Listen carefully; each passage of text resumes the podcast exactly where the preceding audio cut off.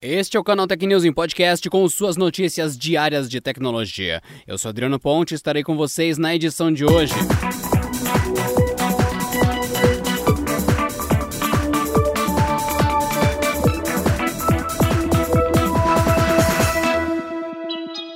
Black Friday é o grande momento do comércio online, mas também acaba sendo isso para muitos golpistas. E na edição desse ano, houve um aumento de 440% na ocorrência de tentativas de phishing. Os criminosos usaram a data como pretexto para se passarem por empresas de frete e obterem dados pessoais e financeiros das vítimas. De acordo com as informações da Checkpoint Software Technologies, fornecedora de soluções de segurança digital, as empresas mais atingidas por essas tentativas foram a DHL, Amazon e FedEx. No campo das tentativas de phishing mais usuais, com os criminosos enviando mensagens com ofertas boas demais para serem verdade, houve aumento de 80% comparado ao mês anterior. Segundo os pesquisadores, um em cada 826 e-mails enviados em novembro de 2020 representaram um ataque desse tipo. Vale lembrar que a recomendação dos especialistas é para que os usuários não deixem a pressa falar mais alto. O ideal é checar a veracidade das mensagens antes de abrir e evitar clicar em links que não pareçam confiáveis. Em caso de suspeita, acesse o site das empresas de diretamente e somente preencha cadastros ou entregue dados pessoais se tiver certeza de que a solicitação é verídica, prestando atenção às URLs dos sites acessados.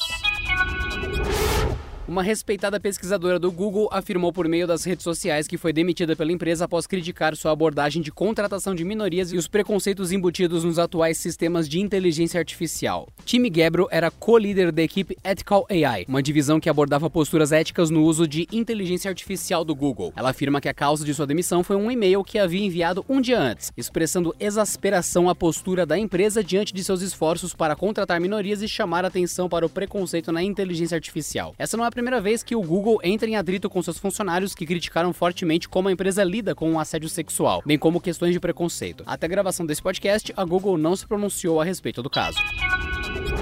Usuários Android poderão enviar e receber apps sem estarem conectados à internet. De acordo com um anúncio do Google sobre o novo recurso, o sistema de compartilhamento por proximidade estabelecerá uma conexão de rede direta entre os aparelhos sem a necessidade de uma rede Wi-Fi ou 4G. O sistema funcionará a partir da própria loja de aplicativos e a tela Meus Apps e Jogos receberá uma nova opção, que será Compartilhar Apps. Ao ser ativada, permitirá selecionar os aplicativos para envio. O destinatário precisará apenas estar com o modo de recepção ativado para baixar os aplicativos dados. Com a nova ferramenta, haverá uma economia considerável da franquia de dados desde que algum amigo por perto tenha instalado o aplicativo em questão. Segundo o Google, a novidade deve ser distribuída nas próximas semanas, provavelmente com alguma atualização do Google Play Services.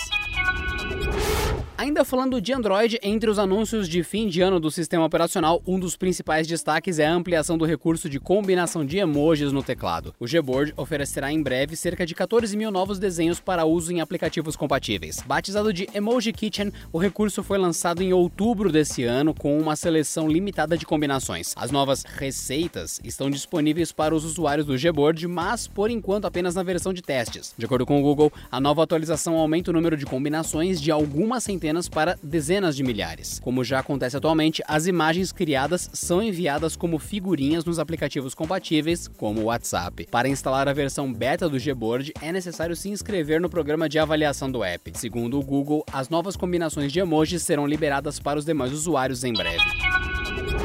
A casa de J.R.R. Tolkien, onde o autor imaginou e escreveu O Senhor dos Anéis e O Hobbit, corre risco de ser vendida. Por isso, as estrelas que fizeram parte da franquia de filmes estão lançando uma campanha de crowdfunding que visa arrecadar dinheiro para impedir que o imóvel seja reformulado ou usado com outro propósito. O projeto tem como objetivo juntar 6 milhões de dólares antes da casa ser colocada no mercado. Se bem sucedido, o espaço se tornará um centro de homenagem a Tolkien para os fãs conhecerem melhor a sua história. De acordo com a Variety, 5,3 milhões de dólares serão destinados à compra do imóvel, enquanto o restante deve dar conta das reformas necessárias para cumprir os regulamentos de construção. A campanha já está no ar e durará até o dia 15 de março de 2021. Os fãs podem conferir mais imagens da casa e saber mais informações da iniciativa no site oficial. E por hoje é só, pessoal. Nos vemos na próxima edição do Canal Tech News em podcast. Até lá. Este episódio contou com o roteiro de Beatriz Vacari e edição de Luiz Fernando.